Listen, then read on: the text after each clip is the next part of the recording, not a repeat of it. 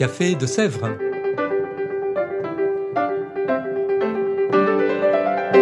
Au Café de Sèvres, on discute philosophie et théologie.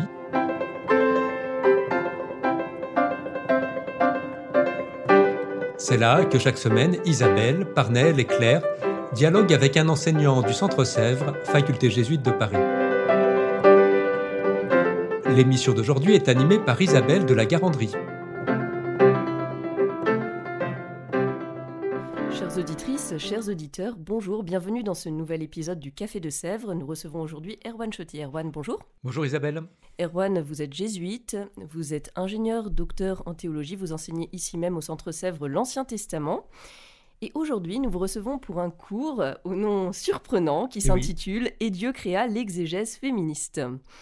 Alors, déjà des questions, pourquoi un adjectif qualificatif derrière exégèse? N'y a-t-il pas une exégèse? Est-ce qu'il y a besoin de qualifier notre approche des textes bibliques? Faire, de l'exégèse, c'est-à-dire euh, commenter la Bible d'une manière, euh, euh, comment dire, de, de foi, mais capable de rendre compte de comment elle construit son interprétation, ça oblige à toujours à se dire j'interprète, mais comment est-ce que j'interprète?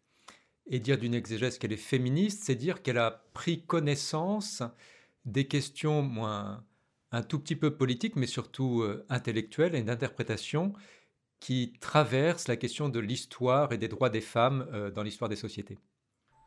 On entend parfois parler de théologie contextuelle, de théologie liée à un contexte. Alors, est-ce que l'exégèse féministe, finalement, c'est aussi une forme de théologie contextuelle? Ah, Exactement, exactement.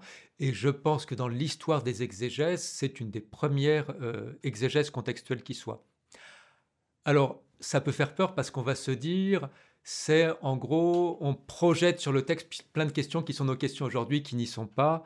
Et bon, il suffit d'ouvrir la, presse magazine d'aujourd'hui pour voir euh, tout et n'importe quoi et de, lire des débats aux États-Unis euh, qui n'ont aucune profondeur, aucune culture, aucune réflexion. Mais c'est une exégèse contextuelle, c'est-à-dire que elle prend conscience de problèmes dans notre contexte et elle veut pas lire la Bible euh, en se cachant ces problèmes, parce que si on se les cache, on va les reproduire dans notre lecture. C'est ça la question. L'histoire du droit des femmes, très bien, mais bon, parler de lien avec les femmes, quand on regarde spontanément la Bible, on a l'impression que les personnages principaux sont quand même plutôt des hommes. On a les patriarches, Abraham, Isaac, Jacob, on a même Jésus lui-même. Alors pourquoi? Parce que le, les choses ne sont pas les mêmes euh, à toutes les époques, dans tous les textes, et puis, on peut, par des, par des méthodes d'exégèse très classiques, de, reconstitution, de, de, la distinction entre les textes et leur histoire, etc., montrer qu'il y avait sans doute pas mal d'égalité entre hommes et femmes dans les disciples qui suivaient Jésus, et puis qu'une partie des textes du Nouveau Testament l'ont un petit peu caché. Et donc, l'exégèse féministe, elle essaye, par des méthodes tout à fait classiques d'exégèse, mais en, en, sentant que ces questions sont importantes et qu'il ne faut pas être naïf, de retrouver cela. Je peux donner un exemple? Bien sûr.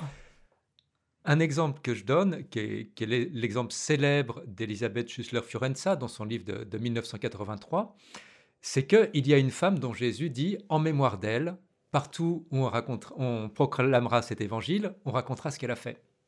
Et c'est évidemment l'épisode de l'onction euh, de cette femme qui verse du parfum sur la tête de Jésus, dont on ne parle pas beaucoup, alors que dans l'évangile de Marc, elle vient au début du récit de la Passion, qu'on va avoir deux repas. Ce repas où euh, la femme verse de l'huile sur Jésus et puis Jésus dit en mémoire d'elle, etc. Et puis le repas euh, de la Pâque avec le pain et le vin et Jésus dit faites ceci en mémoire de moi. Donc on a, euh, si, on commence à y faire attention, on s'aperçoit qu'il y a des disciples féminins très importants dans l'Évangile et que certains auteurs du Nouveau Testament et puis la tradition de lecture a négligé ensuite. D'accord, donc une manière de se rendre attentif différemment finalement. Alors on peut imaginer aussi, en entendant quand même cela, que l'exégèse féministe ne consiste pas seulement à regarder la place de ces femmes dans le texte biblique. Alors en quoi consiste-t-elle cette exégèse féministe et peut-être avant tout comment est-elle née? Elle est née, l'exégèse féministe, euh, il faut bien voir que les, on pourrait dire tous les mouvements de libération des femmes et, ça touche plein de choses. Hein. Euh, il y a encore des pays où les femmes ne peuvent pas avoir le permis de conduire ou des choses comme ça. Euh, beaucoup de ces mouvements sont nés dans des sociétés marquées par le christianisme et où euh, ces, mouvements ont dû s'opposer euh, à, des régimes politiques qui parfois argumentaient à partir des femmes, euh, à partir des, récits bibliques. On voit ça notamment aux États-Unis à la fin du 19e siècle, quand paraît une nouvelle traduction de la Bible, qui est la, Revised Standard Version. Euh, des femmes disent il faut qu'on commente particulièrement les versets qui parlent des femmes parce qu'on nous les ressort tout le temps pour réduire nos, droits par rapport aux hommes dans la société. Donc il y a, par moments eu au début une concurrence, euh, un besoin de critiquer. On ne savait pas si c'était la Bible ou sa lecture, mais parce que ça semblait s'y opposer.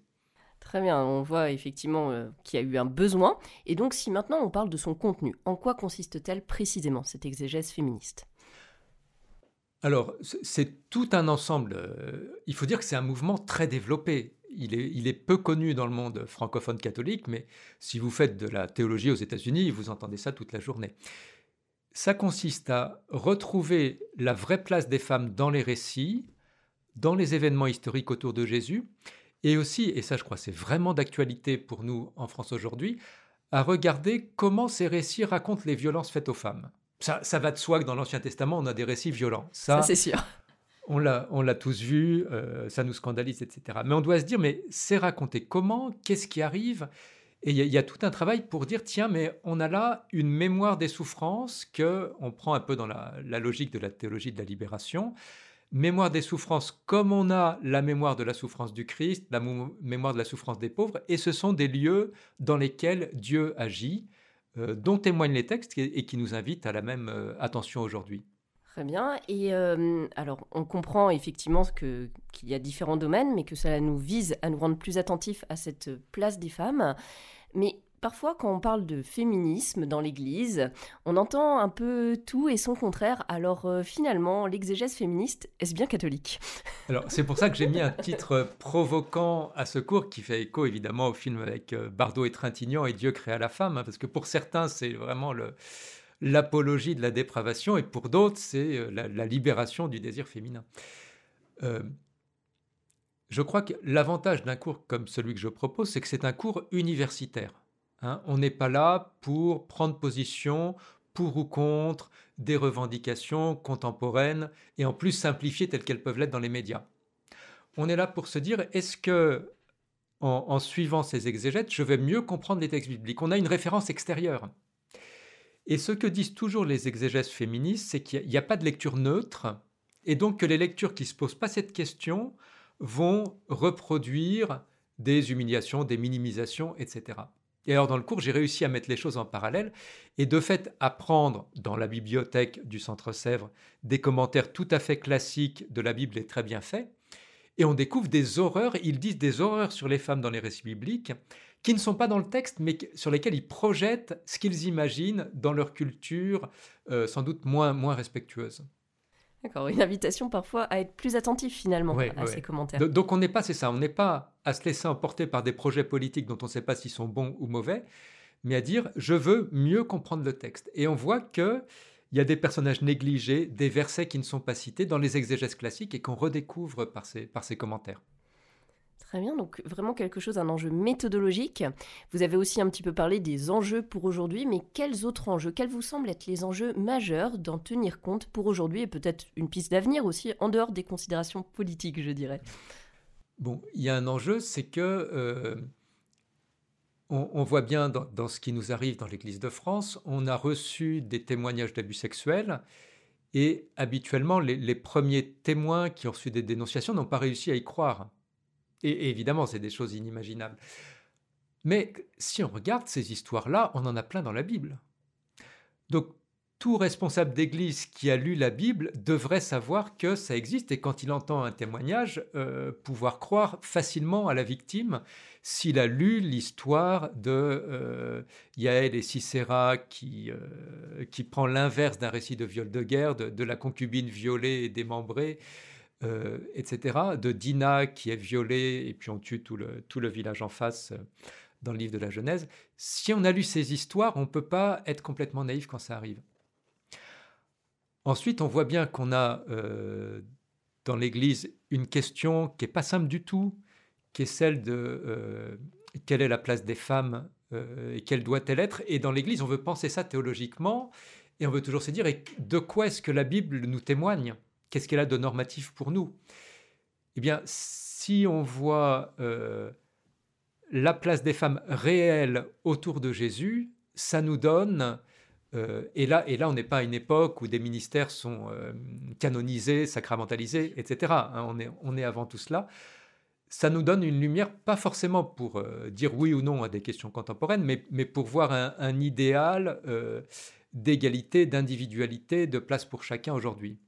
Oui, donc vraiment des endroits où se situer pour mieux penser les choses, finalement, pour aujourd'hui. Euh, et bien justement aussi pour nos auditeurs et auditrices, comment s'y ouvrir à ces questions, comment s'ouvrir à l'exégèse féministe soi-même, que ce soit par des lectures ou une manière de lire le texte biblique?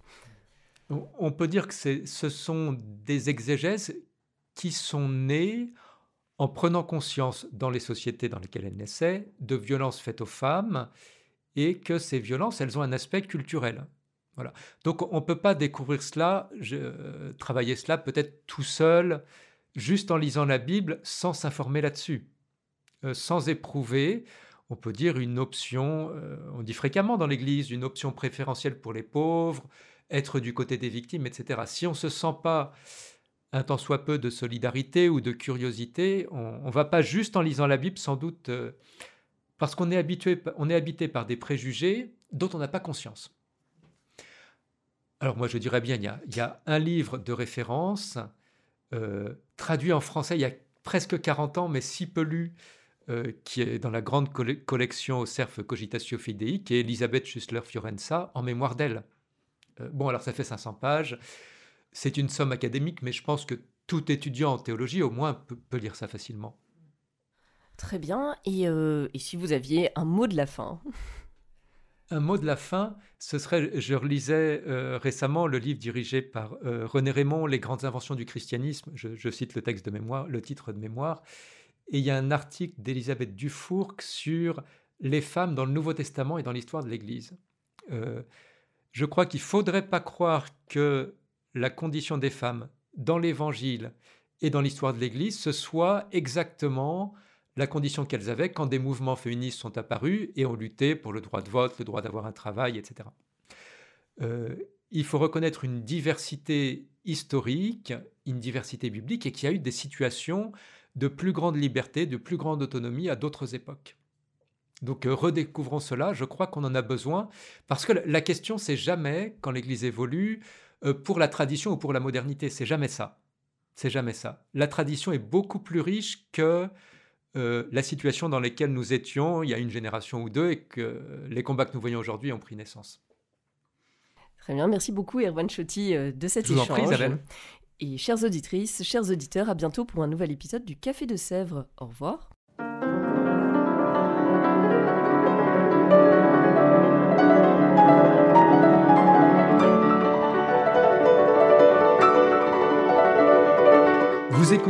Café de Sèvres, le podcast du Centre Sèvres, faculté jésuite de Paris, en partenariat avec RCF.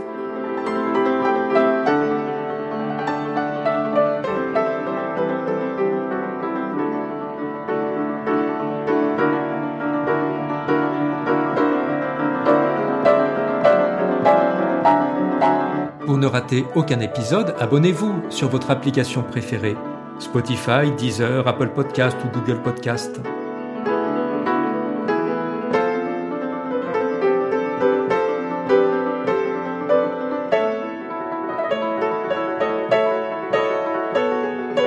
Et sur notre site internet www.centresèvres.com, découvrez l'ensemble de nos cours et conférences en philosophie et théologie.